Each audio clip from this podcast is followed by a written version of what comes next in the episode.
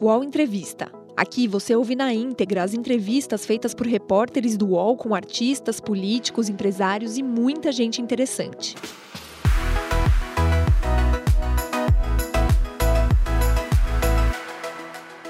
Olá, aqui é a Luísa Souto, sou repórter de Universa e no podcast de hoje a gente vai conversar com a cantora Gabi Amarantos. Gabi, obrigada. Obrigada, gente. Treme, uma alegria estar aqui conversando com você, Luísa, e com toda essa galera aí que está ouvindo a gente. Gabi, eu quero começar perguntando se tá tudo bem com você, né? Porque Por recentemente você teve aquele bate-cabelo lá. Ah, sim, gente, eu já tinha esquecido! Não, é porque eu sei que foi muito assustador, muito mais assustador para as pessoas que viram do que para mim que passei pelo episódio, porque na hora do show eu tava com o sangue tão quente e eu ainda fiz mais uma hora de show depois do acontecido. E fui pro hospital saracuteando, saí do hospital saracuteando. E algumas pessoas até se ofenderam comigo, porque, e aí, como é que você tá? E eu, eu tô maravilhosa e batendo cabelo, tipo assim, como se eu nunca mais pudesse bater cabelo na minha vida. Gente, eu vou bater muito cabelo na minha vida ainda. Me deixem bater até o fim, por favor. Tá tudo bem, tá tudo certo, mas agradeço muito as mensagens de carinho, gente, uma comoção nacional, assim, parece que era final de Copa do Mundo, sei lá, todo mundo me mandando mensagem. E eu fiquei muito feliz de saber que eu sou muito amada, querida e aclamada pelas pessoas. Claro que agora que o susto passou, podemos rir desse meme que vai ficar para a posteridade, que já virou internacional. Mas você já tinha sofrido algum acidente, incidente em algum show? Já, mas não nessa proporção. Já, eu sou muito caicai de palco, assim. A galera que vai nos meus shows, que me acompanha, sabe que eu sou bem caicai. Eu já caí, uma vez eu fiz um show em Belém, que foi bem emblemático, porque o palco desmontava e eu caía, aí eu levantava e as pessoas aplaudiam, aí eu caía, eu caí, sei lá, umas 15 vezes no mesmo show. Mas já caí sei lá, em show aqui em São Paulo, de ter aquela cortina falsa, assim, que você vai botar a mão e quando você vê não tem nada por trás, vrr, estabefa, já me estabefei. Já caí no Rio, já caí em Salvador, já que gente, agora eu vou começar a anotar as cidades, carimbar, todas as cidades que eu já caí. Já caí no, no, no Central Park, num show que eu fiz mas não foi no palco essa queda, foi antes de entrar no palco eu tropecei, caí. Eu sou muito desastrada de quedas, eu tô acostumada com isso. Como diz a nossa avó, caiu de madura. Ah, minha avó falava muito para mim assim, menina, para, porque eu, meu, um dos meus apelidos de bullying de infância era Caicai. Porque eu só andava correndo, então eu tenho até umas marcas na, na, na perna que era de queda, porque eu só andava correndo, eu sempre fui muito afoita, assim, então a queda para mim é uma coisa que faz parte da minha vida. Agora eu me divirto com isso. Ou seja, não tem nada a ver com cansaço, corpo não. Nada. Eu fiz uma hora de show depois, assim, e eu nem tinha percebido que eu tinha quebrado a cabeça. E lembro do Garrett, que é meu produtor and marido, desesperado, com um pano aqui atrás. E o que está acontecendo? Eu não conseguia. Pessoal, não tem olho na costa, tá tem, né? Não conseguia ver o que era. E quando ele puxou a toalha, eu vi a toalha ensanguentada. Eu, ok, alguma coisa aconteceu, mas eu não estou sentindo nada. E foi um dos shows mais incríveis, mais emblemáticos que eu fiz na minha vida lá no Festival da Lambateria. E é, essa parada toda da queda, o que me trouxe de reflexão é que a gente que é mulher negra, a gente é muito colocada nesse lugar de super mulher, é, super heroína. Acho que a gente, por ser mulher, de um modo geral, a gente é colocado nesse lugar de super-heroína, assim, aquela que nunca se machuca, aquela que é forte, que aguenta porrada. Mas nós, mulheres negras, a gente tem isso em dose dupla, né? Pelo fato da gente ser mulher e da gente ser mulher negra, assim, como se a gente fosse um ser humano que tivesse superpoderes e a gente aguenta apanhar. Aguenta. Então, muita gente falou isso. Eu fiquei pensando assim, como que nesses pequenos comentários, fora as risadas e os memes que eu levei super de boa, adorei como as pessoas ainda têm um racismozinho embutido de achar que porque eu sou uma mulher negra eu aguento tudo e que tá tudo bem que, que eu posso segurar essa, sabe? Porque eu, sabe, eu sou um ser humano e acho que eu sou um ser humano que sofre, que sente, um ser a ser amado, um ser para ser cuidado e um ser para ser acarinhado, abraçado. Eu sou uma princesa, um cristalzinho. Hum. Então, por favor, me vejam assim. Queria, inclusive, aproveitar que você está falando sobre a mulher negra. É, você acha que hoje a mulher, principalmente a mulher negra nortista, ela está sendo é, bem representada na TV, na mídia? Como você está vendo esse cenário hoje para você e para as mulheres como você, como nós? Nossa, a nortista, então, quase não tem representatividade, né?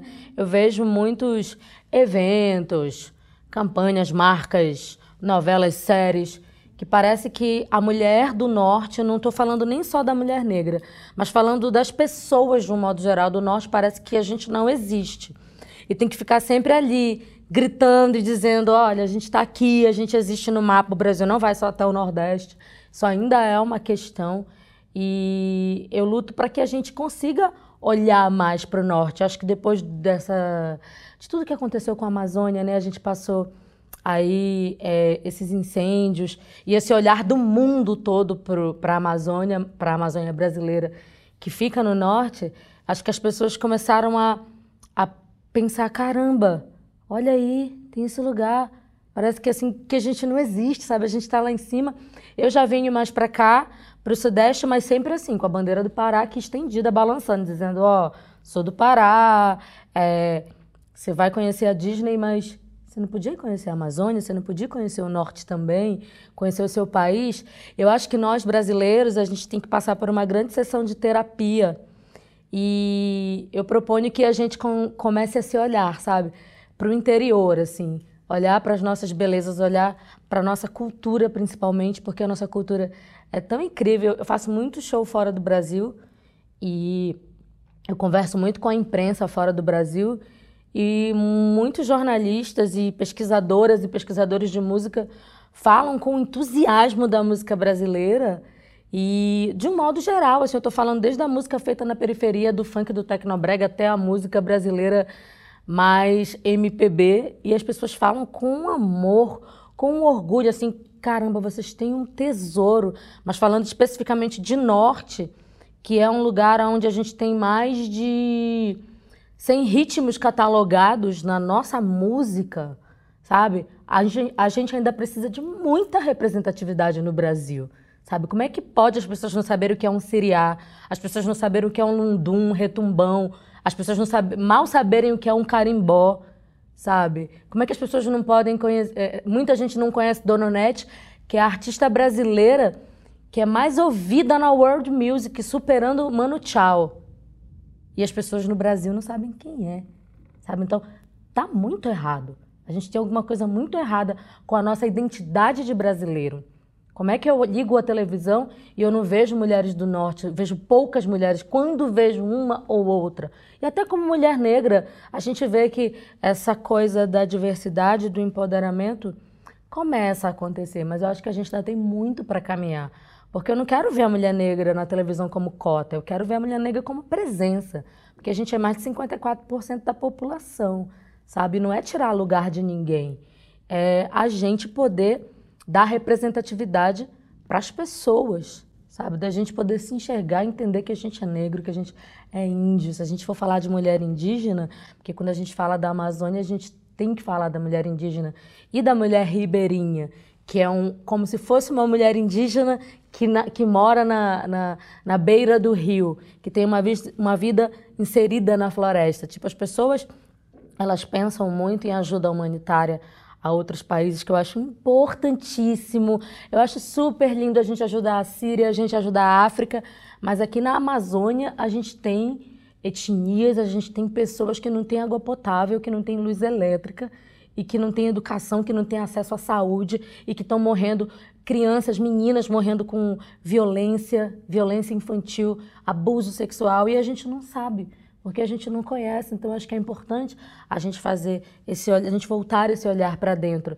E falando de cultura, de música, de gastronomia, nossa, como a Amazônia, como o norte é incrível nesse aspecto.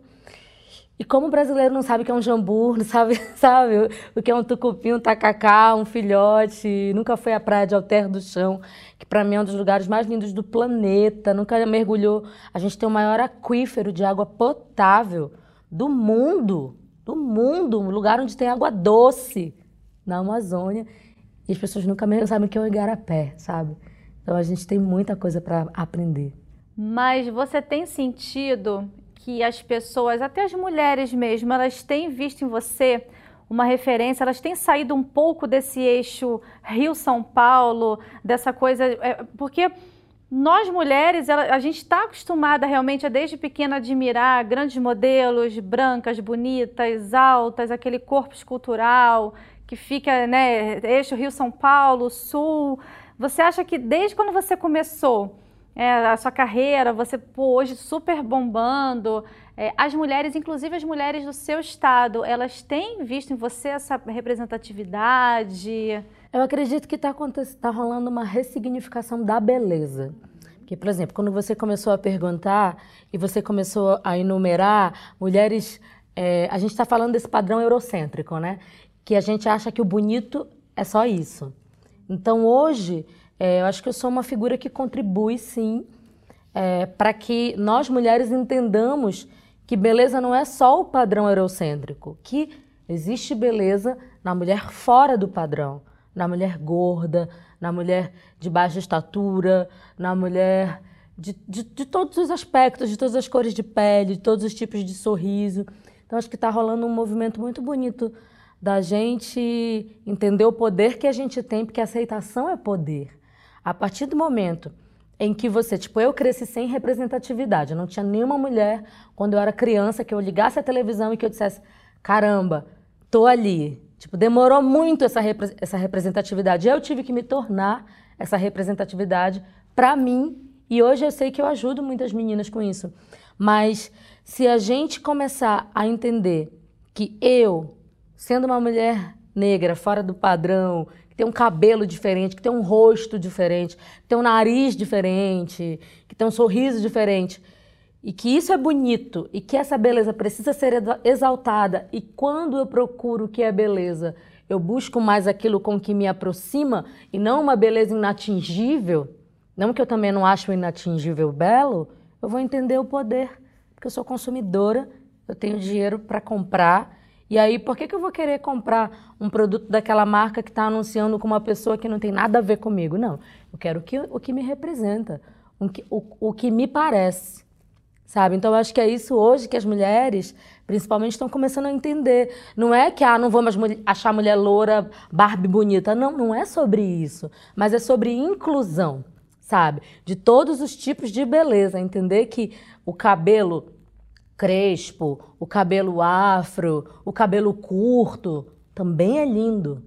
O cabelo liso também é lindo, sabe? A cor da pele, a gente tem uma diversidade de paleta de cores e todas essas cores são lindas. E falando especificamente de corpos, que eu acho que é onde mais oprime a gente, é nessa parada do corpo. Corpo fora do padrão para mim, hoje, cada vez mais é o mais significativo, é o mais belo, porque é o corpo que tem uma história junto com ele. Aquele culote, aquela celulite, aquela estria que há 20 anos atrás eu odiava, hoje para mim é um valor. Hoje para mim é uma parada que eu me olho no espelho e que eu realmente vejo, caramba, tô achando bonita com isso, não quero mais fazer dieta louca, sabe? Quero viver feliz com esse corpo que eu tenho. Então, você é, já fez plásticas, você já Nossa, sofreu várias. bulimia, bullying por conta do seu corpo.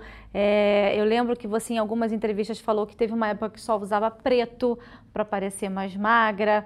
É, como foi essa virada de chave para hoje você postar uma foto mega poderosa de biquíni, se achar gostosa e tô gostosa mesmo? Como foi isso para você? Essa virada ela se deu muito recente.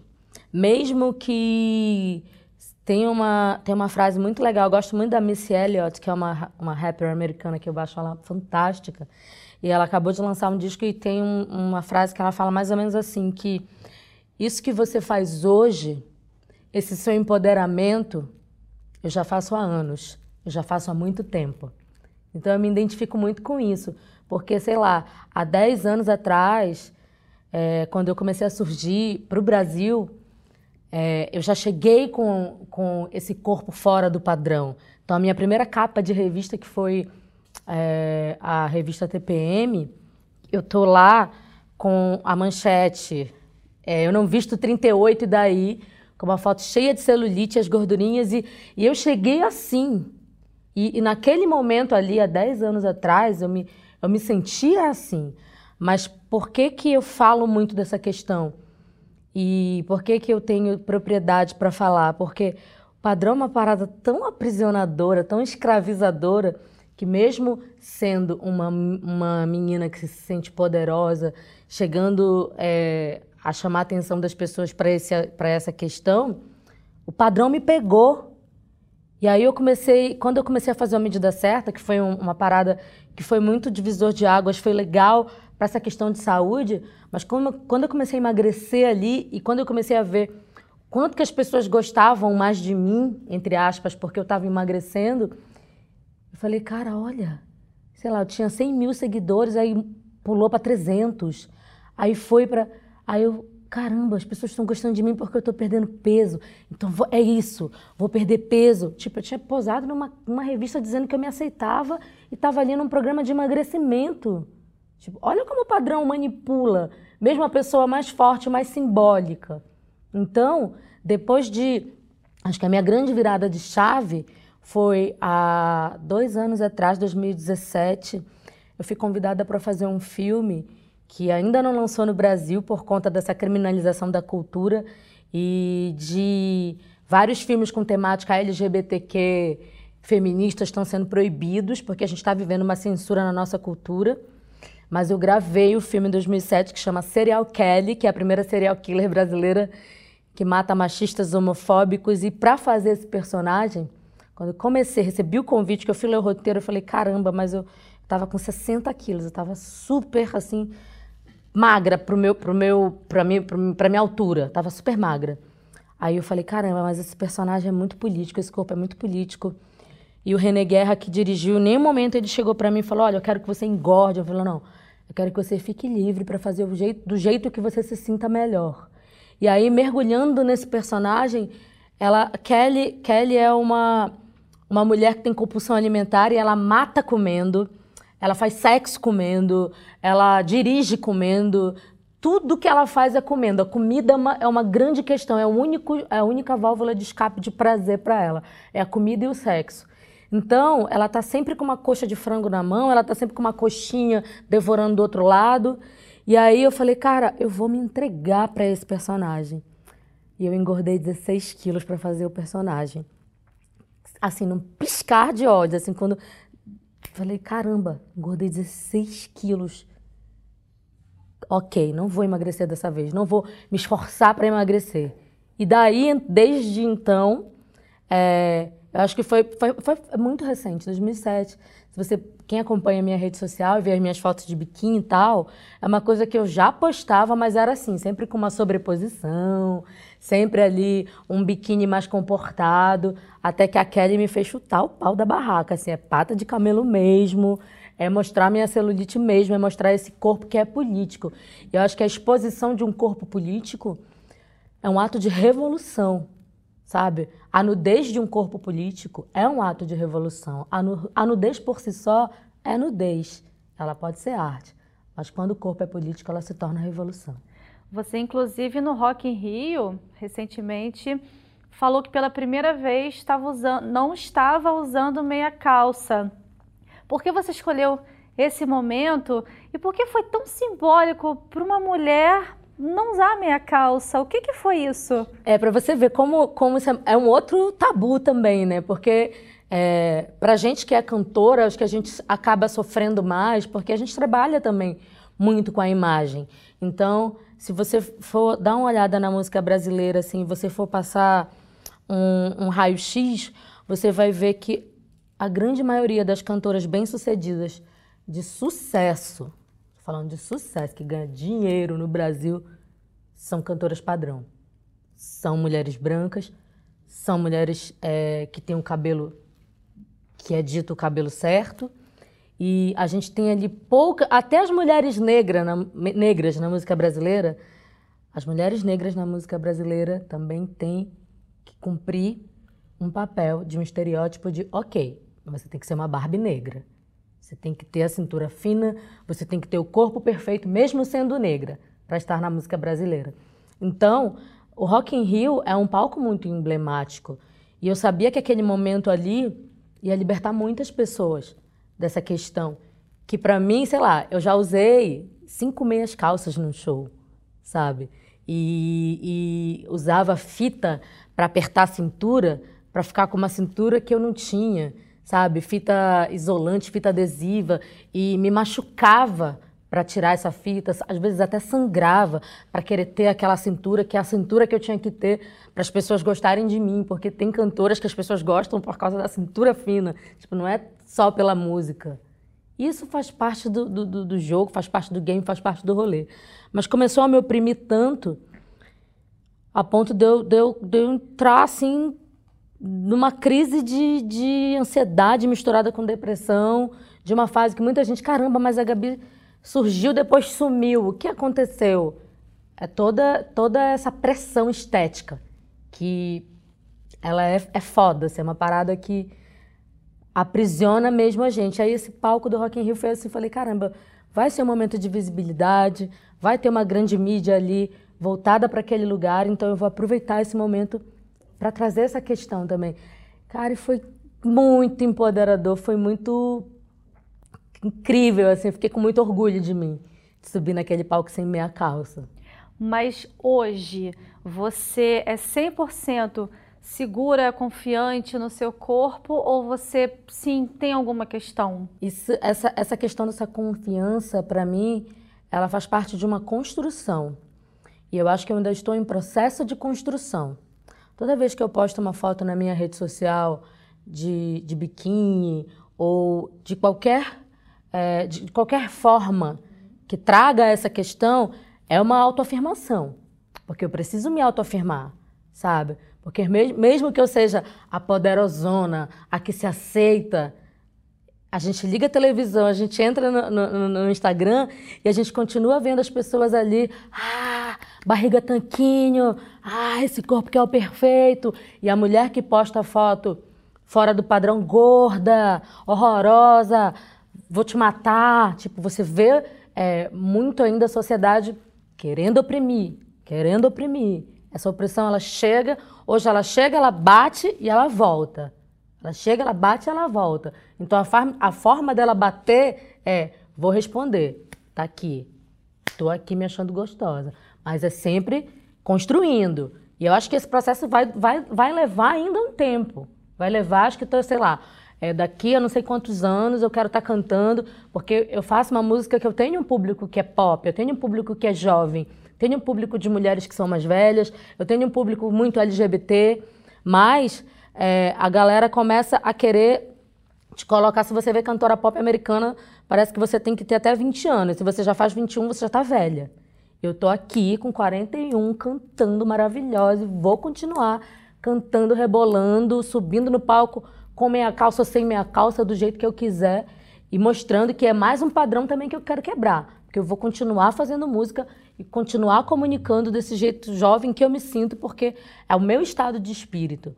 Mas sempre é uma afirmação. Então, quando a gente tem o apoio das pessoas, nossa, eu recebo cada mensagem inbox, é, nos comentários que eu gosto de ler, em todas as redes sociais eu fico lá, tipo, eu tenho uma galera que me ajuda, mas eu gosto de ler e responder. Fico tão feliz de ver as coisas que as, que as meninas me escrevem, que as mulheres, que as gays, que a galera me escreve. Assim, eu fico, caramba, estou fazendo alguma coisa importante. Quando você fala de opressão, de pressão também para ter um corpo bonito para mídia, foi isso que te levou, por exemplo, às cirurgias plásticas? Você estava ali querendo ser alguém, provar alguma coisa para alguém? Absolutamente. Tipo, quando eu comecei a cantar em Belém, é, eu, fui fazer sucesso, eu fui fazer sucesso depois de uns 10 anos levando não de bandas que não me queriam por conta da minha aparência. Porra, ela canta muito, mas podia emagrecer um pouquinho, né? Poxa, a gente podia alisar esse cabelo dela. E se a gente fizesse uma cirurgia no nariz dela? Ah, a gente podia fazer algum clareamento para essa pele. Tipo, todas essas coisas eu já ouvi. E até que teve um momento que eu falei, caramba, vou fazer a minha própria banda e vou ser do jeito que eu sou. Mas mesmo fazendo a minha própria banda e sendo do jeito que eu sou, público também queria essa mulher que era mais magra. Tipo, se você imagina isso, eu, eu tenho é, 25 anos cantando e tal, desde o comecinho. Isso há 25 anos atrás era muito mais opressor do que é hoje. Hoje a gente começa a tirar as amarras, a quebrar as correntes em relação a essa questão da pressão estética. E aí, quando eu comecei a ganhar minha primeira grana, a primeira coisa, uma das primeiras coisas que eu fiz, eu vou fazer uma lipo, porque as pessoas vão gostar mais de mim se eu fizer uma lipo. E aí fiz a primeira lipo. É, eu não sou contra cirurgias plásticas, eu gosto de deixar isso muito claro. Eu sou contra as pessoas não entenderem dos procedimentos e as pessoas é, não saberem o que elas estão fazendo ou fazerem aquilo por conta dessa pressão que elas sofrem exterior. Hoje em dia eu não preciso fazer mais cirurgia nenhuma. E para eu estar tá aqui falando isso, é porque eu passei por tudo isso que eu passei. Então, essa, essa, esse processo de fazer cirurgia e de, da bulimia, é, do, da compulsão, tudo isso me dá propriedade para poder falar para essa galera, principalmente essa galera muito nova, que está tendo depressão, que está se suicidando com 12, 13 anos de idade por conta de pressão estética que tá tudo bem, sabe? Que você pode sim, que é possível você se amar do jeito que você é. E que isso é uma parada tão libertadora que você não precisa esperar essa maturidade, porque tem uma coisa de, ah, mas quando eu tiver 30, 40, eu vou ter maturidade. Não, você pode ter maturidade com 12 anos. Você pode ter maturidade com 15, com 17, sabe? Não deixa essa pressão te, te, te enganar. Você pode se amar, se aceitar muito novinha, muito novo. Não precisa você esperar, ah, o tempo passar para isso, ah, vou aproveitar enquanto eu tô nova. Não. Sabe? Se ama agora, a hora de se amar é agora. Não, não espera, não, não, não tem tempo para esperar, sabe? Eu queria muito se eu pudesse voltar no tempo de ser para essa Gabi, que tinha vinte e poucos anos, o que, que para ela não fazer? Eu diria, não faça cirurgias, você não vai precisar fazer essas cirurgias, sabe? Continua se amando, se aceitando, não alisa o seu cabelo, você não vai precisar alisar o cabelo para as pessoas gostarem de você. Hoje em dia, eu, eu uso o meu próprio cabelo, as pessoas. Quem gostar, gostou. Quem não gostar, tipo, não tô nem aí. Eu tô, eu tô mais ligando para quem tá gostando de mim do jeito que eu sou. Mas eu, eu, eu não tive ninguém há, há 20 anos atrás para dizer isso para mim. Então acho que é por isso que para mim é, é também através da música e do meu discurso no palco, porque mesmo que a minha música não fale sobre isso, mas falar de Xana, falar de, da liberdade e aproveitar a plataforma que é o meu palco, que são os meus shows, para falar sobre isso, as minhas redes sociais, é também é, ajudar outras pessoas a se libertarem. Uhum. E quais as marcas físicas e psicológicas essas cirurgias te deixaram? Acho que físicas, é, marcas eu, eu tenho poucas porque foram cirurgias que não me deixaram assim muitas sequelas. E das psicológicas, é, eu acho que eu já estou num processo de cura em relação a isso. Então, eu não vejo mais isso como uma coisa dolorosa. E para acho que para fortalecer o meu processo de cura, vem muito dessa, dessa, dessa foto, de falar, de usar a minha voz para poder trazer esse assunto, falar desse assunto.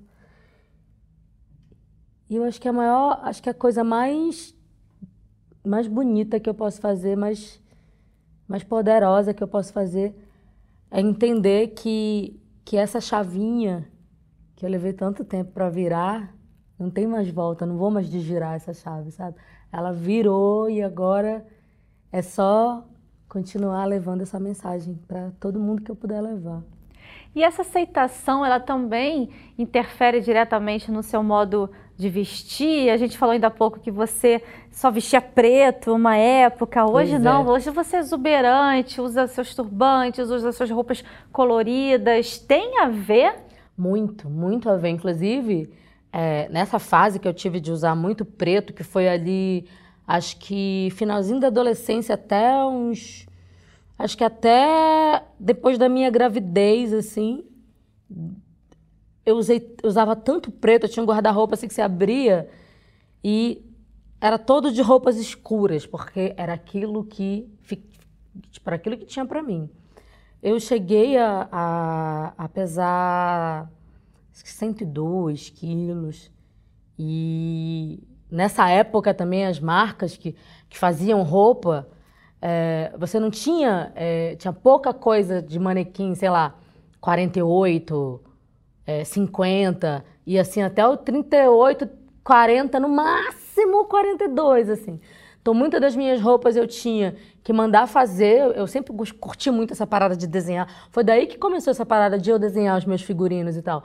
Porque eu não conseguia encontrar nada nas lojas que coubesse em mim ou que ficasse legal em mim, porque não é só entrar em você, você vestir se sentir bonita, se sentir fashion, se sentir dentro das tendências maravilhosas, tipo assim, só tinha uns pedaços de pano para você se sentir, parece um lençol, assim, parece que eu tava vestindo a toalha de mesa, não tinha nada que tivesse uma pegada mais assim, pô, isso foi pensado pro meu corpo, para exaltar a minha sensualidade.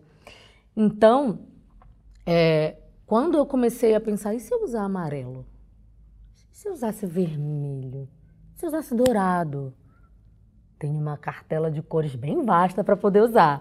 E aí eu comecei a experimentar os, os o, eu tinha uma banda que chamava Tecno Show. Inclusive o DVD dessa banda eu tô toda de preto. Tem um, uma parte que eu tô com um look azul mais escuro e um outro que é meio um, um vermelho assim bem escuro, tudo escuro. E aí depois eu comecei, caramba, posso clarear, posso misturar e aí Veio, veio, veio, até que eu falei, meu amor, vou usar todas as cores que eu quiser, ninguém diz a cor que eu tenho que usar. Porque é muito louco isso. Tem ainda, talvez não tanto hoje, mas ainda tem, sei lá, negra não pode usar amarelo, é, sei lá, branca não pode usar branco, sei lá, tem umas paradas assim que eu fico rindo, sabe? Gordas eu gosto muito pode... de moda.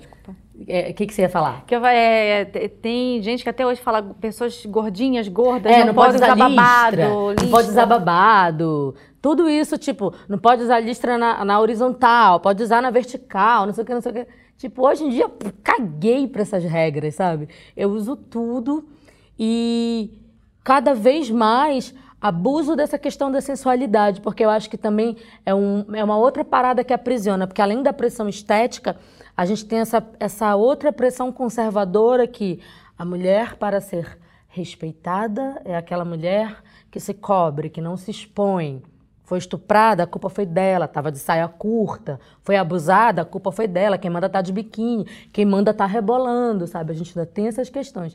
Então, para mim, além do colorido, além dessa exuberância e desse universo todo que, eu, que hoje, tipo, é, para mim, tipo, hoje, eu fiz esse cabelo hoje só pra estar tá aqui com vocês, gente. Esse cabelo, mas amanhã já é outro cabelo. E aí é uma trança. Aí, tipo, eu gente, eu acho um tédio ser uma pessoa só.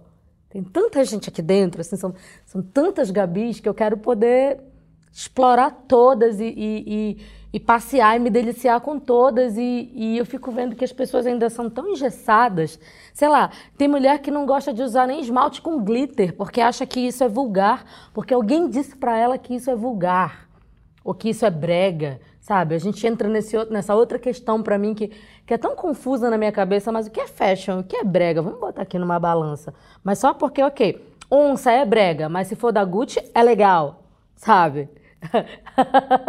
Ai, porque é, metalizada é brega, mas se for da Balmain, ok. Tipo, a galera é muito alienada. A indústria da moda, que também já começa a se ressignificar, porque também oprime as pessoas, ela, ela, ela, ela precisa é, acabar com essas paradas, porque tem muita gente que, que se oprime e que acha que só tem que usar isso, que não só pode usar preto porque preto é cool, Preto é chique.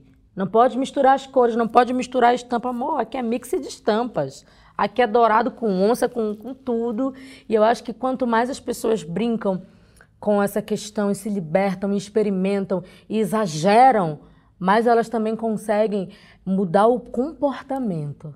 Eu já vi gente que trabalhava comigo e que começou a trabalhar comigo que tinha maior questão com essas coisas e começou a, sei lá, com esmalte de glitter Hoje em dia, tem depois teve atitude para montar o seu próprio negócio, sabe? Tá muito ligado. É a, é a sociedade querendo ali te colocar naquele lugar, naquele nicho de ser sempre daquele jeito, aquele mundo corporativo. Então, acho que quanto mais a gente se liberta, mais a gente tem coragem para realizar. E tem muita gente que está precisando de coragem nesse mundo. Sim, inclusive você falou da mudança da indústria da moda recentemente, esse ano, a Victoria's Secret pela primeira vez na Demorou, história. né?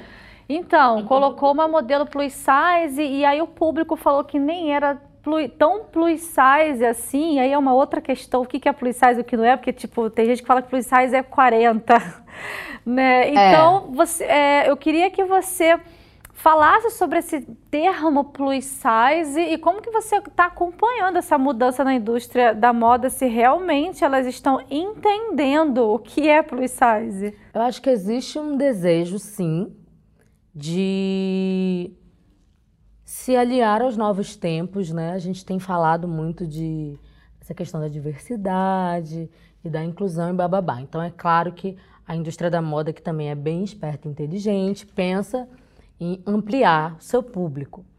Mas eu acho que ainda tem muito equívoco também nessa parada, porque não que eu, que eu aqui eh, seja a pessoa que vai passar, botar uma régua e que vai determinar o que é ou o que não é. Mas ainda é a porra do padrão, sabe? Que mesmo para você ser uma mulher plus, tipo Ashley Graham, ela é uma mulher que é, acho que a maior top model plus do, do, do planeta. Tem uma cintura mais fina que a minha. Tipo, tem pouquinha celulite, tem um corpo que também é padronizado, porque tem que padronizar. Porque mesmo para você estar nesse lugar, você tem que ter o padrão violão, o padrão violão, sempre ali. Então eu acho que essa libertação, ela só vai acontecer de fato se nós consumidoras entendermos que o poder está na gente. E a gente é que rege a parada. Então, se eu vou comprar um produto de uma marca, tipo, você falou de uma marca agora que eu não uso. Porque, para mim, essa marca, ela me oprimiu durante muito tempo.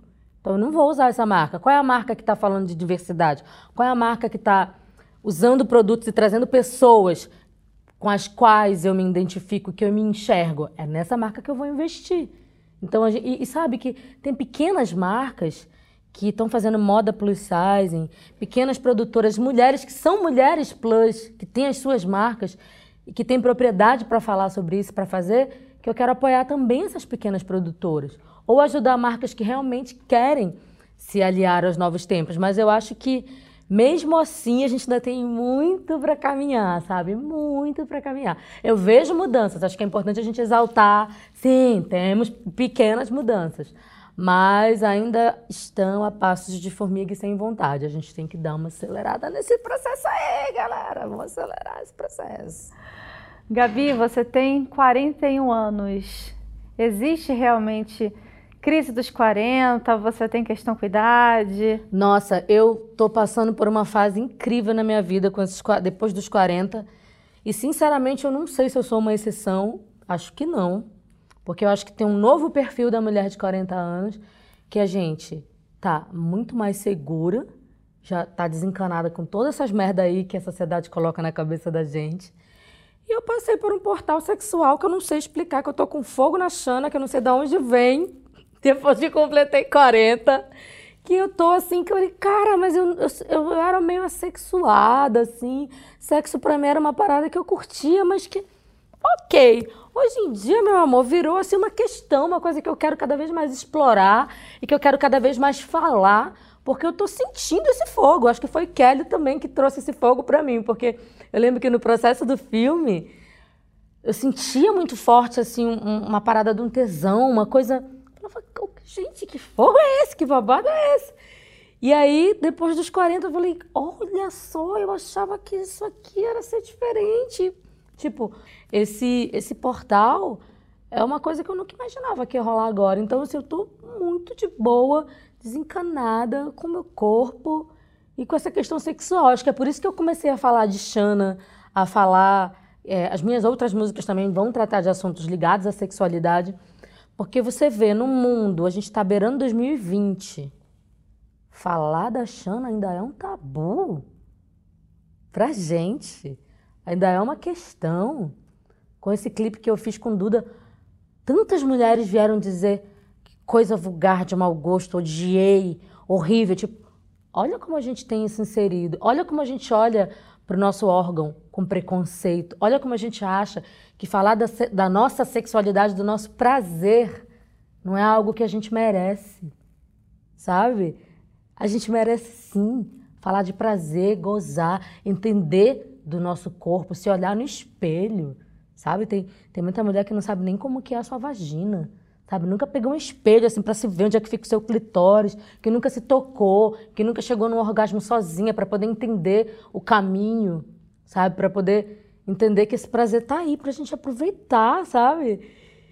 E falei, caramba, tem muita demanda para esse assunto, vou continuar nesse caminho. Podcasts do UOL estão disponíveis em todas as plataformas. Você pode ver a lista desses programas em uol.com.br/podcasts. Recebe salário, faz transferência, pagamento, recarga de celular e até empréstimo, tudo sem taxa. PagBank, a sua conta grátis do PagSeguro. Baixe já o app e abra sua conta em 3 minutos. Gabi, para falar da sua música nova, Xanalá, eu quero primeiro recitar um poema. Que maravilha!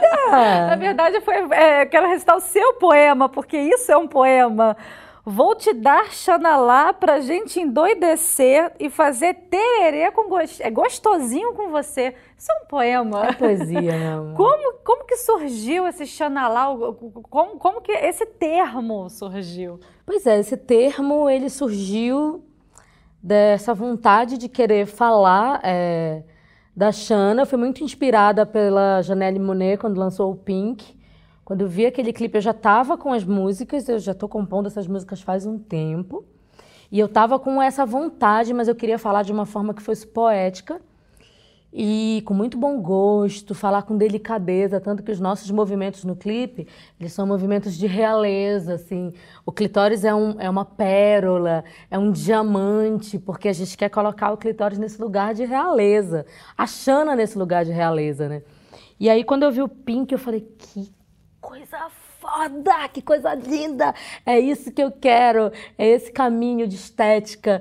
Me inspirou muito esse clipe. Até mandei um, um inbox pra Janelle Monet. Gente, mandei um inbox pra Janelle. Mana, me responde. Gente, vamos colar a Janelle, fazer um monte de arroba Janelle pra ela ver meu clipe lá. Porque me inspirou muito o clipe dela.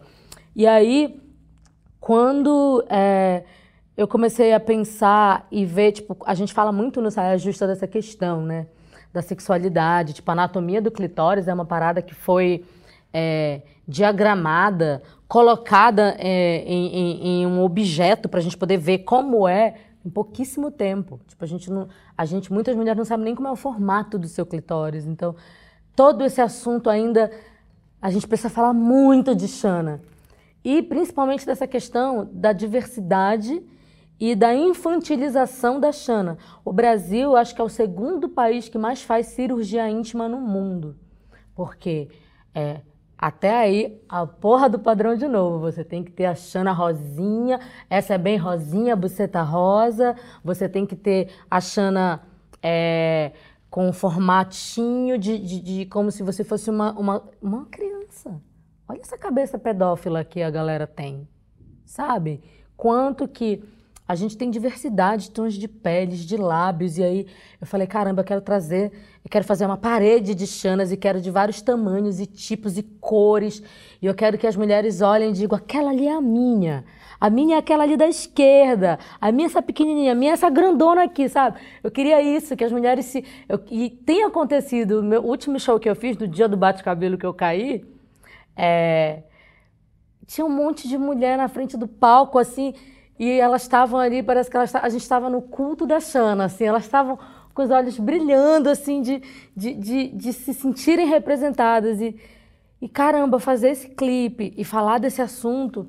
E ter a Duda junto, que é uma artista também que eu adoro, assim, que eu acho que na música brasileira quem está fazendo um, paradas, coisas que eu me identifico muito é ela. Foi, assim, uma parada revolucionária, sabe? Eu acho que daqui a alguns anos, não sei, talvez 10, 20, 30 anos, a gente vai ver esse clipe, a gente vai falar Olha que essas malucas fizeram revolução. Isso aí. Mas esse nome, Xanalá, você já tinha na cabeça? Eu já tinha esse nome na cabeça, Xanalá. Porque quando eu, quando eu comecei a escrever essa música, hoje eu estava até vendo o processo de composição dela, eu queria falar dessa coisa, dessa relação, mas só que quando ela está cantando, parece que ela está cantando para uma outra pessoa, né? A gente imagina, no imaginário popular já vem logo a figura masculina, né? Venha meu amor, foge comigo sem avisar ninguém, vou te dar canseira, babá. Ela está cantando pro bofe, quando na verdade ela está cantando para ela, sabe? É ela cantando para ela, é ela chamando a amiga dela para dizer vamos se tocar, vamos conhecer os nossos corpos, Vamos bater uma siririca, vamos ficar maravilhosa, bêbada, vamos curtir do jeito que a gente quer. E uma das coisas que para mim está sendo mais legal nesse clipe é que a gente sabe que eu tenho um público LGBT muito grande. E a gente sabe que tem muito gay que é misógino. Tem muito gay que tem nojo da Xana. Tem uma parada de, ai, nojo, não gosto, não sei o quê.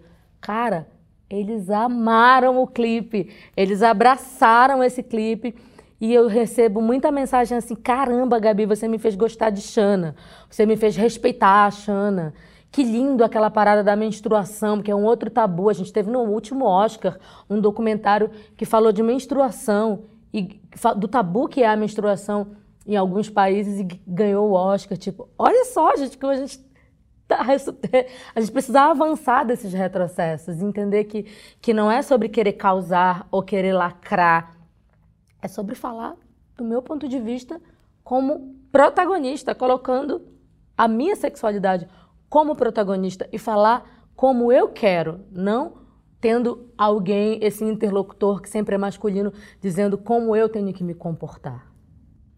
Por que será que o homem se assusta, tem medo da mulher que chega e fala, fode comigo? Nossa, eu acho que na verdade eles adoram mas que publicamente eles dizem que não gostam. Mas eu acho que na verdade eles adoram. E eu acho que na e eu acho também que tem muitas mulheres que têm medo de dizer fode comigo, sabe? Mas acho que um dos grandes um dos grandes privilégios que eu tenho na vida é de ter nascido no norte. E a mulher nortista, ela é muito mais livre sexualmente. Não que é claro que tem mulher nortista que é conservadora pra caramba, mas eu acho que a sua grande maioria a gente é muito mais livre. A gente não tem vergonha de dizer que a gente gosta de sexo. A gente não tem vergonha de chegar pro cara e dizer, fode comigo. Sabe? Então, eu acho que a mulher do, do, do, do centro, do sudeste, do sul, do resto do país, tem que aprender muito com a mulher nortista. Então você já falou para alguém fode? Amor, várias vezes. Já falei várias vezes. E não, isso não é de agora não, viu? Isso não é de agora não. E é muito bom poder chegar e falar: e aí, fode comigo, sem avisar ninguém. E eu olhar no espelho e dizer para mim: fode comigo também. Porque é muito sobre isso, é sobre mulheres conhecerem os seus corpos.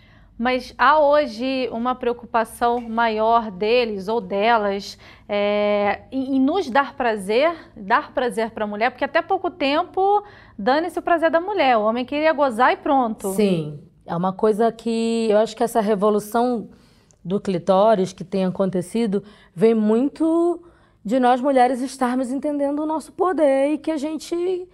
A igualdade não é só de salário, a igualdade não é só é, no mercado de trabalho, a igualdade é na cama. A gente quer igualdade na cama, a gente quer gozar também. A gente não quer ser um objeto e do cara virar depois de dormir e nem perguntar para você, e aí, gozou? A gente não quer mais fingir orgasmo. Manas, parem, por favor. Parem, apenas parem de fingir orgasmo. Porque eu acho que isso é uma parada tão prejudicial. Não gozei, amor. Tudo bem. Da próxima vez a gente tenta melhor. Você dá mais atenção para mim. Tá? Porque você tem que me dar atenção. Sabe onde é que fica meu clitóris? Vem cá que eu vou te mostrar. Sabe? Tem que acabar com isso, minha gente. A gente precisa sentir prazer. E sentir prazer é, é benéfico para a saúde sabe? Faz bem para a saúde psíquica, mental, física, em todos os aspectos de saúde. Sentir prazer, gozar faz bem, sabe? Então a gente está precisando muito gozar, ainda mais com todas essas coisas que estão acontecendo no mundo. Eu acho que uma válvula de escape que a gente tenha a música, é se divertir. Tem um ditado indígena que eu falo muito sobre ele, que eu acho que é muito incrível assim para a gente trazer para nossa vida, que é os indígenas são povos de resistência e eles estão sempre lutando. Então o índio vai para frente do trator para não deixar o trator é, passar por cima da floresta, não derrubar a floresta. Então tem um grupo que está ali na frente do trator lutando e do lado, ao lado tem um outro grupo que está cantando está fazendo sexo, que está entoando seus cantos de, de para os seus deuses, que está dançando, que está se alimentando, que está descansando e que está se abastecendo de alegria. Porque é isso que a gente precisa. brasileiro precisa de alegria para a gente poder lutar. Luta precisa de alegria. Você falou que as, as, mulheres nortistas são mais livres né, no sexo, mas foi já alguma questão para você esse assunto, no sentido de tô com vergonha do meu corpo, ou você perdeu de repente a virgindade tarde porque estava se reprimindo? Muito, essa questão, primeiro, é, se a gente for falar é, do ponto de vista da mulher negra, a gente demora mais a ter relacionamento. Eu não namorei na adolescência, eu não namorei no início da minha juventude. Eu sou fin... tenho um namorado, alguém que pegou na minha mão e falou: Essa aqui é minha namorada, eu tinha 24 anos. Eu fui perder a virgindade com 21 anos. Hoje, a média no Brasil das meninas perderem a virgindade 16, 17, 18. Tipo, por que, que eu demorei? Por que, que eu não tive nenhum namorado na adolescência? Porque essa questão da solidão da mulher negra é uma coisa muito séria, que está ligada a tudo isso que a gente já falou. O que é o padrão de beleza? Qual é a menina que eu tenho que assumir? Qual é a pessoa com quem eu vou ter uma família? Com quem que eu vou desfilar? Quem é o meu troféu, o meu bibelô? É essa Barbie, é essa branquinha, é essa pessoa aqui que é que a sociedade vai me achar foda porque eu tenho essa mulher que é essa gata, que é essa maravilhosa, sendo que beleza vai muito além de tudo isso, sabe? Você pode. É, então, acho que tudo isso demorou, porque é, tem muitas mulheres brancas que, quando me escutam falar isso, se sentem muito ofendidas. Eu só queria dizer para elas que talvez vocês sempre tiveram esse privilégio que vocês precisam rever e observar, porque estar num lugar de beleza e ser considerada um símbolo de beleza facilita muita coisa. A gente precisa é, rever os privilégios e entender que a diversidade não tem mais volta, sabe? Não tem mais volta.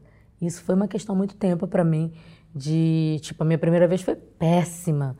É, para eu sentir prazer demorou muito até que uma pessoa vem cá que eu vou te dizer, eu vou te, eu vou, eu vou te tratar com respeito, com carinho e eu vou fazer tu gozar do jeito que tu merece. E eu vou ter paciência para isso. E eu vou te tratar como uma rainha. E eu vou beijar os teus pés. E eu vou te tratar com toda a realeza que você merece. Então acho que está muito ligado a isso também.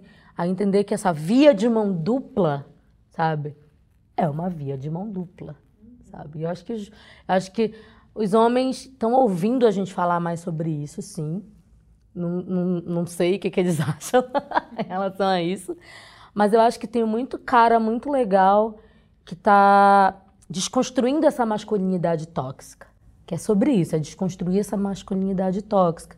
Entender que, que homem também chora, que às vezes o cara fica brochado, pau não tá duro o tempo inteiro, que o cara pode querer usar uma saia e aí, tudo bem, quer dizer que ele seja gay.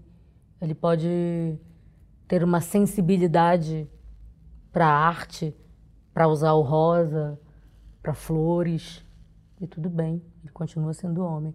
E a gente está falando mais dessa desconstrução, de desconstruir esse tigrão, sabe? Esse tigrão que acha que, que, que tem que só dar tapinha e gozei e acabou, sabe? E é muito legal ver essa desconstrução desse tigrão. E você hoje já se permitiu experimentar tudo o que quis, com todo mundo que quis, de todos os gêneros. Você tá falando você... sexo? Sim. Não, eu acho que eu tenho muita coisa para descobrir em relação a isso. Essa abertura aconteceu agora, amor. Tem um ano. Amor, tenho muita suruba para fazer. Me leva pra Noronha, galera. Não, eu acho que eu... eu, eu, eu quero muito me permitir muita coisa. Mas uma parada que eu falo muito é da importância de você ter um parceiro que valida as paradas com você. Porque, por exemplo, eu fui ganhar o primeiro vibrador de um homem há pouquíssimo tempo atrás, depois que eu comecei com meu marido, a gente está juntos há cinco anos.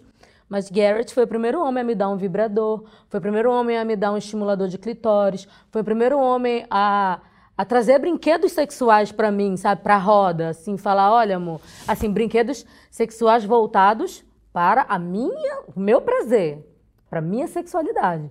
Porque eu já ganhei uns outros brinquedos, mas é tipo assim, olha, isso aqui para eu gozar, eu homem. Isso aqui é para eu homem. Eu, Garrett, meu marido atual, espero que ficamos, fiquemos juntos muito tempo, foi a primeira pessoa que falou, olha, isso aqui é para você. Isso aqui é para você gozar. Quero muitas vezes, eu quero muitos orgasmos. E aí eu falei, gente, é algo da minha vida. é por isso que é muito bom também ter, porque tem muita mulher. Eu acho que o certo mesmo era a gente ir nos sexy shops e a gente descobrir, a gente estudar. Eu fui estudar e fui ver que tem um monte de coisa muito legal. Eu quero aproveitar, quero usar tudo, amor. Quero, quero tudo. Quero, quero experimentar várias coisas. É, com, com questão de gênero, ainda não me despertou nada.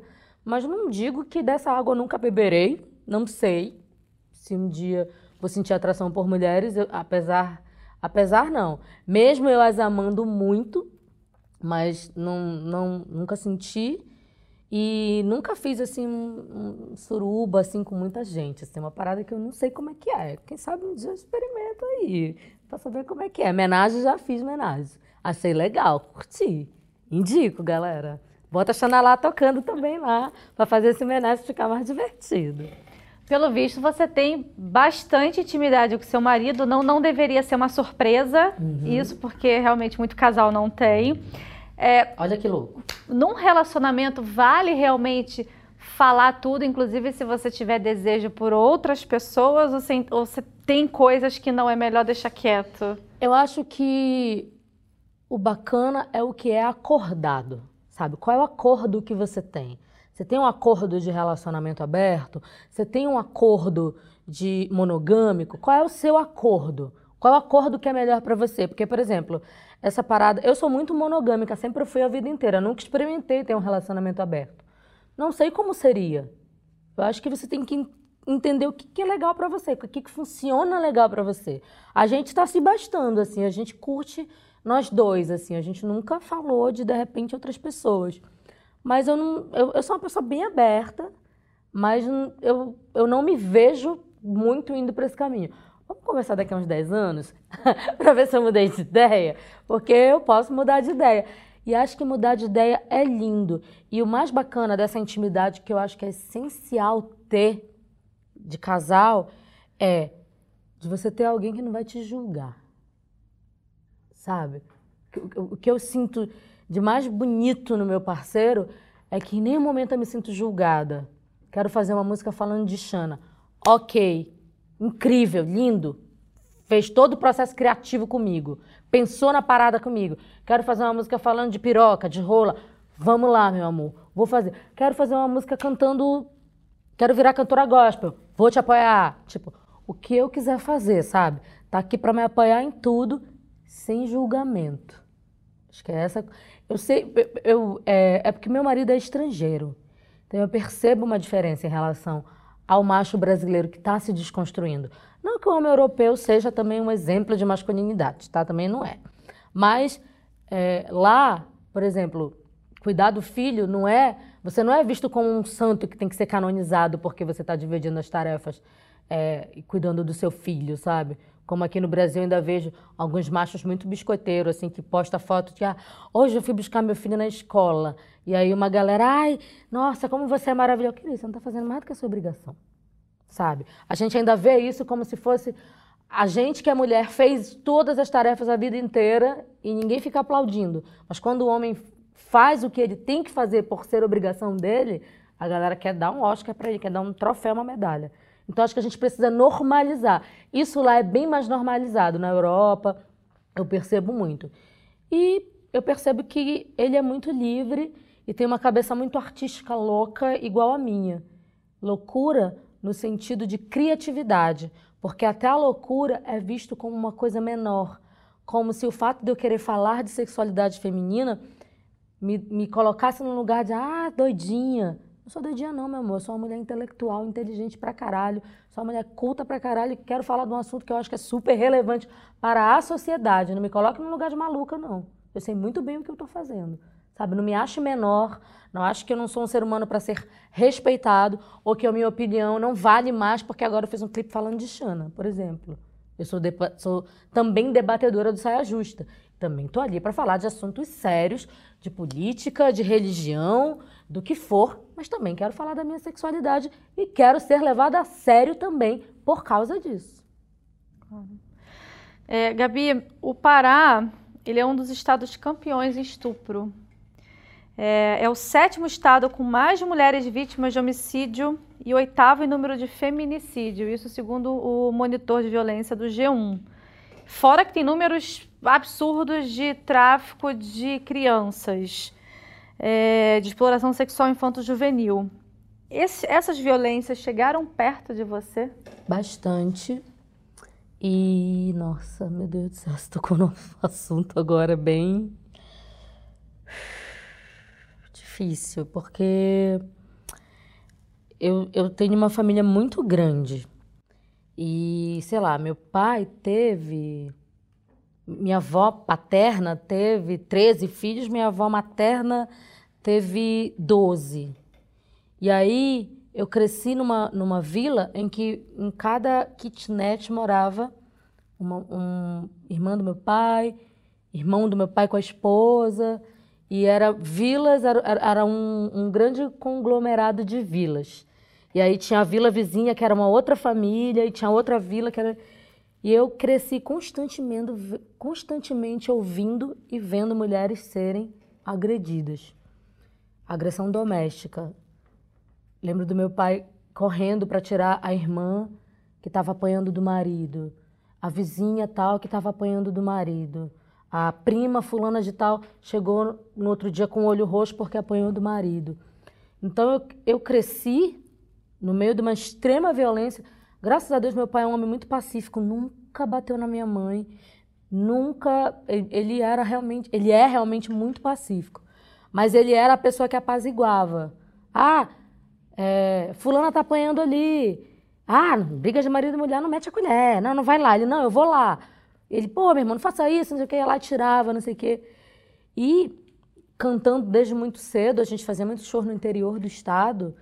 E a gente via muito é, essa violência infantil acontecendo, sei lá, nas embarcações, as meninas que estavam se prostituindo. Chegava na cidade tal para fazer show, a gente via muito contratante querendo tratar a mim, as bailarinas, como se nós fôssemos também é, prostitutas, como se nós estivéssemos ali para depois do show servi-los. E era uma parada assim muito normal, assim, como se aquilo fizesse parte do, do, negócio, sabe? Comprei o show com a cantora e as bailarinas, agora quero comer a cantora e as bailarinas. E eu sempre ali me juntava com as meninas, não, cara, não, não venha com isso não, que você pagou pra gente vir cantar, não pagou pra isso não, e vamos embora daqui, e pegava o carro e embora. Então isso era uma parada muito coronelista, muito de, de dessa, dessa cultura de, de, de, de puteiro que ainda tem muito.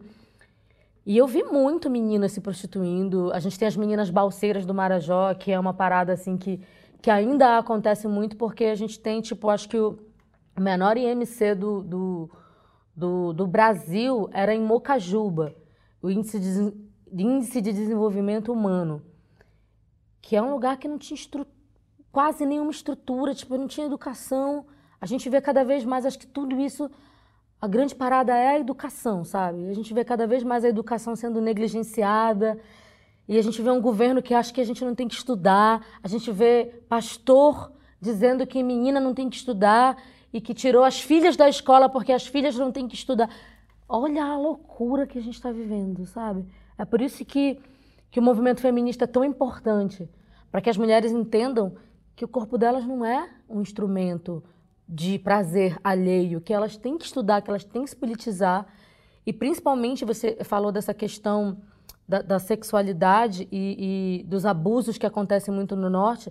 A gente tem uma situação que melhorou bastante, porque há dois anos atrás a gente estava em primeiro lugar. Agora já fomos para sétimo. Tipo, tá rolando lá uma campanha, uma mobilização de grupos, de movimentos que estão buscando diminuir esses índices. Eu acredito que a gente vai continuar é, melhorando, porque eu estou vendo uma disposição do governo lá, do, dos governantes lá, em querer fazer isso. Mas isso é uma coisa que já acontece há muito tempo. Tipo, minha avó casou com 13 anos, a outra, casou com 12. Tipo, era normal isso. Tipo, você casar tão cedo assim. Hoje em dia, a gente vê as meninas entendendo que elas têm que estudar. Mas para que elas entendam que ela tem que estudar, para que, que, que isso realmente chegue nesse Brasil mais profundo, é, a música é um grande instrumento. E acho que esse empoderamento através da música é um grande instrumento. Porque em muitos lugares desses que não tem nem internet, vai chegar um radinho de pilha lá que a pessoa vai ouvir uma música que a mulher falou para ela, seja mais você. E ela vai falar, ah, vai ver que eu tenho que ser mais eu mesmo. Sabe? Então acho que a música, a educação atrelada à cultura, atrelada à música, à arte, ela é que vai transformar e que vai salvar esse país. Alguém tentou forçar a barra com você? Quando eu era criança, é, era muito normal a gente ouvir uma parada que chamava estupro, estupro coletivo. Eu já falei, contei essa história uma vez no, lá no Saia. Então, eu lembro que, de, de ter isso muito perto de mim. Isso nunca aconteceu comigo, mas eu já vi. Eu já vi e eu tinha 7, 8 anos e aquilo para mim era normal. Porque ninguém nunca tinha me dito que aquilo não era normal ou que aquilo era uma brincadeira. Tipo, é a falta que faz a educação sexual nas escolas, sabe? É muito importante. As meninas ainda continuam vulneráveis, porque na inocência de uma criança, sabe que aquilo ali é certo ou é errado. Então a gente ouvia falar, a gente via, a gente, ah, rolou isso? Ah, quem foi dessa vez fulana? Ah, tá bom. Alienadas totais, assim, a gente nem sacava que isso era uma parada muito séria. Hoje em dia, isso é uma parada que acho que a internet ajudou muito a, a diminuir e a melhorar. E eu vejo que as meninas estão mais espertas também, sabe? Estão mais ligadas. Mas ainda tem um conservadorismo muito grande na sociedade que acha que essa menina que sofreu estupro foi a culpada. Ela fez alguma coisa para provocar. Foi a roupa que ela usou, foi o jeito como ela se comportou. Então ela mereceu aquilo. Nesse filme que você gravou, o Serial Kelly, a personagem, a protagonista, ela mata né, estupradores, ela mata criminosos, é, não só contra mulheres, mas contra LGBT. Colocar arma na mão das mulheres resolve? Não, absolutamente. Kelly é uma grande crítica social e, na verdade, Kelly é um grande despertar a moral para a gente pensar nessa questão. Tipo, a gente fala tanto dessa questão da arma e tal, mas imagina se a reação fosse essa. Que faroeste que a gente não ia viver, sabe? A gente viu muito isso também em Bacurau, que foi um filme que tratou muito dessa questão. E se tem todo mundo arma na mão, e aí, o que, que vai acontecer com a nossa sociedade, sabe? É aquela crítica que te faz ficar em choque e pensar, caramba, caminho não é esse. Caminho é educação, caminho é escola, Caminho é cultura, é lazer. Lazer, o prazer não é nem não é nem considerado, porque a gente acha que nem que a gente não que quem é pobre não merece ter prazer, não merece se divertir, sabe? Então, a, eu sou totalmente contra essa questão de arma e Kelly é para fazer as pessoas pensarem refletirem o como que isso seria ruim se isso acontecesse. Bom, a gente está falando sobre essa questão de armamento, mas a gente tem um presidente que defende a população armada, diz que família é só homem e mulher e defende a castração química. Qual é a avaliação do presidente Jair Bolsonaro? Ah, tinha que ter uma nota menos 10, abaixo de 10, assim. É, não é só zero, abaixo de zero. De zero, de zero para, sei lá, porque zero é pouco, assim, para. Ai, gente, é muito louco, sabe? É muito louco, mas eu acho que ao invés de ficar aqui só falando do presidente, eu acho que eu prefiro conversar com essas pessoas que elegeram esse presidente. Porque se ele chegou lá, essa onda populista que é um fenômeno no mundo, que está dando tão errado, a gente vê tudo que está acontecendo, o Brexit em, Londres, o Donald Trump nos Estados Unidos e tantos presidentes populistas que estão se elegendo no mundo por conta de todo esse lugar de conservadorismo e principalmente desse lugar de religião querendo tomar conta do poder, uma parada que está dando muito errado, sabe? A gente está perdendo tantas liberdades e a gente está vivendo sim numa censura velada, aonde você é odiado se você fala contra ou você é odiado se você fala a favor. Essa essa palavra que eu gostaria que ela sumisse do nosso vocabulário, que é a polarização. Mas eu acho que essas pessoas, todas as vezes que a gente vê todos esses absurdos acontecendo, eu queria que essa galera que votou assim botasse a mão na consciência, sabe?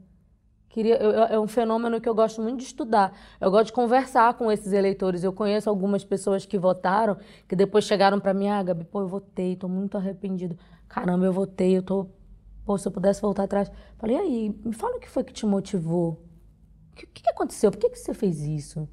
Tipo, as pessoas, elas realmente estavam passando por uma onda de violência, de insegurança e principalmente dessa manipulação religiosa que está ligada à falta de educação. Tipo, esse plano da falta de educação, para mim, é o pior que existe.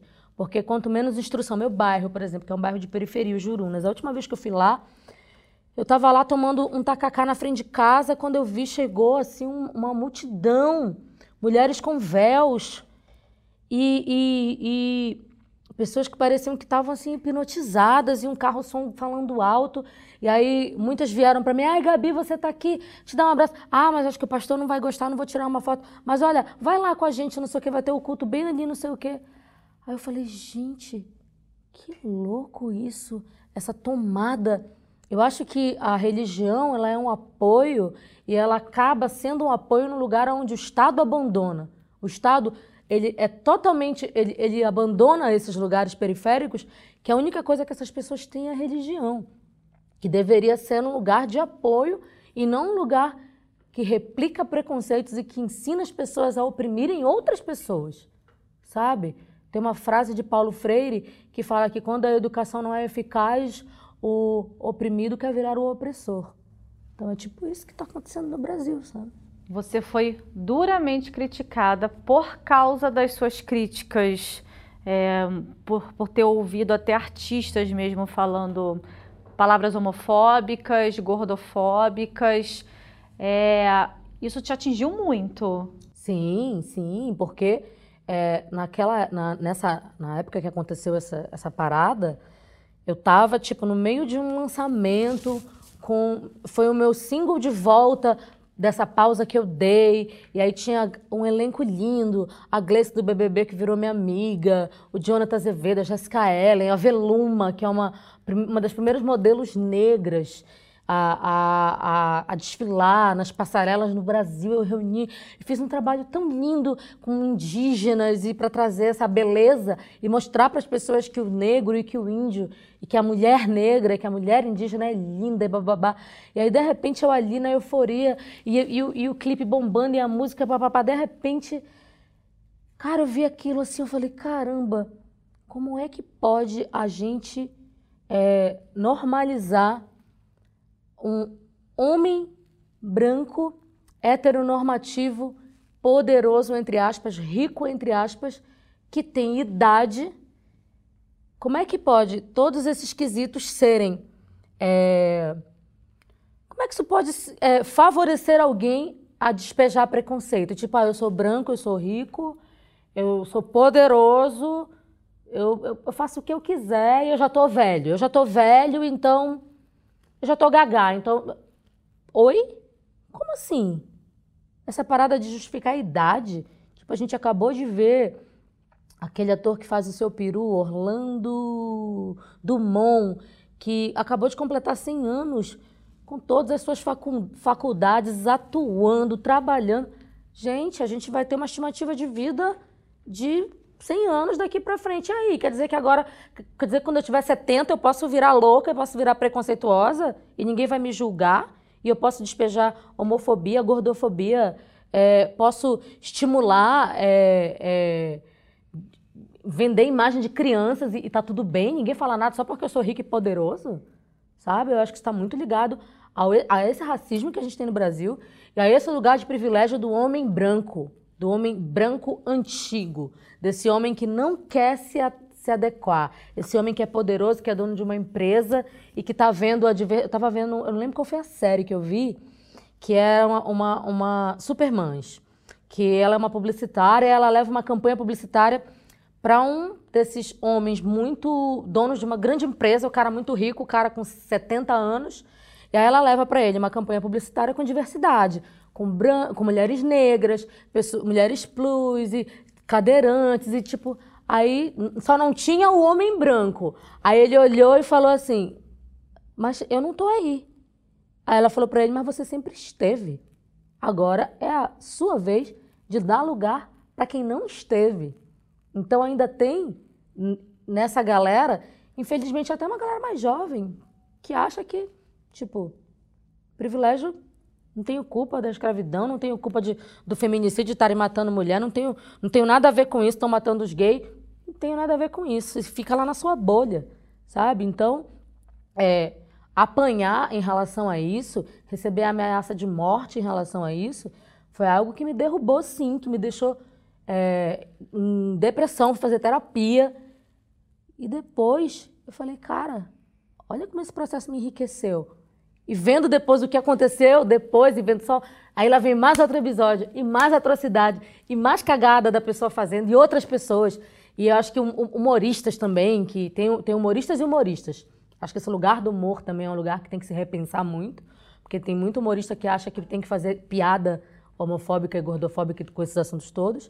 E aí a gente vê as máscaras caindo e as merdas acontecendo. E a única coisa que eu posso fazer agora é segurar uma plaquinha escrita. Eu avisei. Você tem um filho de 10 anos. É, inclusive, você falou algumas vezes que uh, o pai dele não quis assumi-lo, não conhece ele. É, e a gente está num momento que se fala muito aborto. Na verdade, sempre se falou, mas tem-se medo de discutir. Você chegou a pensar nisso? Olha, com o Davi, quando eu engravidei do Davi, eu engravidei numa, numa idade há 30 anos, quando eu engravidei, 29, 30 quando eu, quando eu tive. Que naquele momento, é, eu vou falar do, do, meu caso, tá? Da minha situação. O que aconteceu comigo? Tô grávida. E agora? Eu quero ter esse filho. Depois que o Davi nasceu, não sei explicar o que foi que aconteceu, que benção universal foi essa que veio, que tudo na minha carreira passou a acontecer. E depois dos 30 que eu fui fazer sucesso nacionalmente, já era muito conhecida no Pará, mas nacionalmente. Então, veio uma parada ali de, de, de uma força, uma garra e uma estrutura familiar que me apoiou, que é muito importante. Eu tinha ali a minha família, os meus amigos que estavam ali para me apoiar eu, eu, tive, sei lá, o meu público, os meus fãs LGBTs fizeram um chá de bebê, me deram todo o enxoval. Aí eu tenho um. um enfim, eu ganhei, ganhei tudo. Tive toda a estrutura para ter o Davi. Mas eu fui num lugar que chama Piracanga, no interior da Bahia, aonde eu conheci uma mulher chamada Angelina que adotou duas crianças de uma outra mulher que tinha sete filhos e que estava grávida de, de mais um filho e que estava na rua com as meninas falando assim: Você quer a minha filha? Eu te dou ela. Quer? Pode levar. Eu não tenho condições de criar essa criança. Isso me fez pensar muito nessa questão, sabe? É muito fácil a gente falar quando a gente não está inserido em lugares em que a gente percebe que essa criança concebida sem estrutura pode se tornar aquele meliante que a gente quer ver preso e que a gente acha que bandido bom é bandido morto. Sabe? É só isso que eu queria que as pessoas pensassem. Gabi, obrigada. obrigada. Gabi, quero te agradecer por participar do, dessa entrevista, do podcast, do UOL. Enfim, a gente também vai colocar essa entrevista no YouTube. Brigadaço mesmo por essa entrevista. Muito obrigada e sejam livres usem a chana, usem a cabeça, usem o coração. O All Entrevista tem edição de áudio de Isabel Rani e coordenação de Diogo Pinheiro.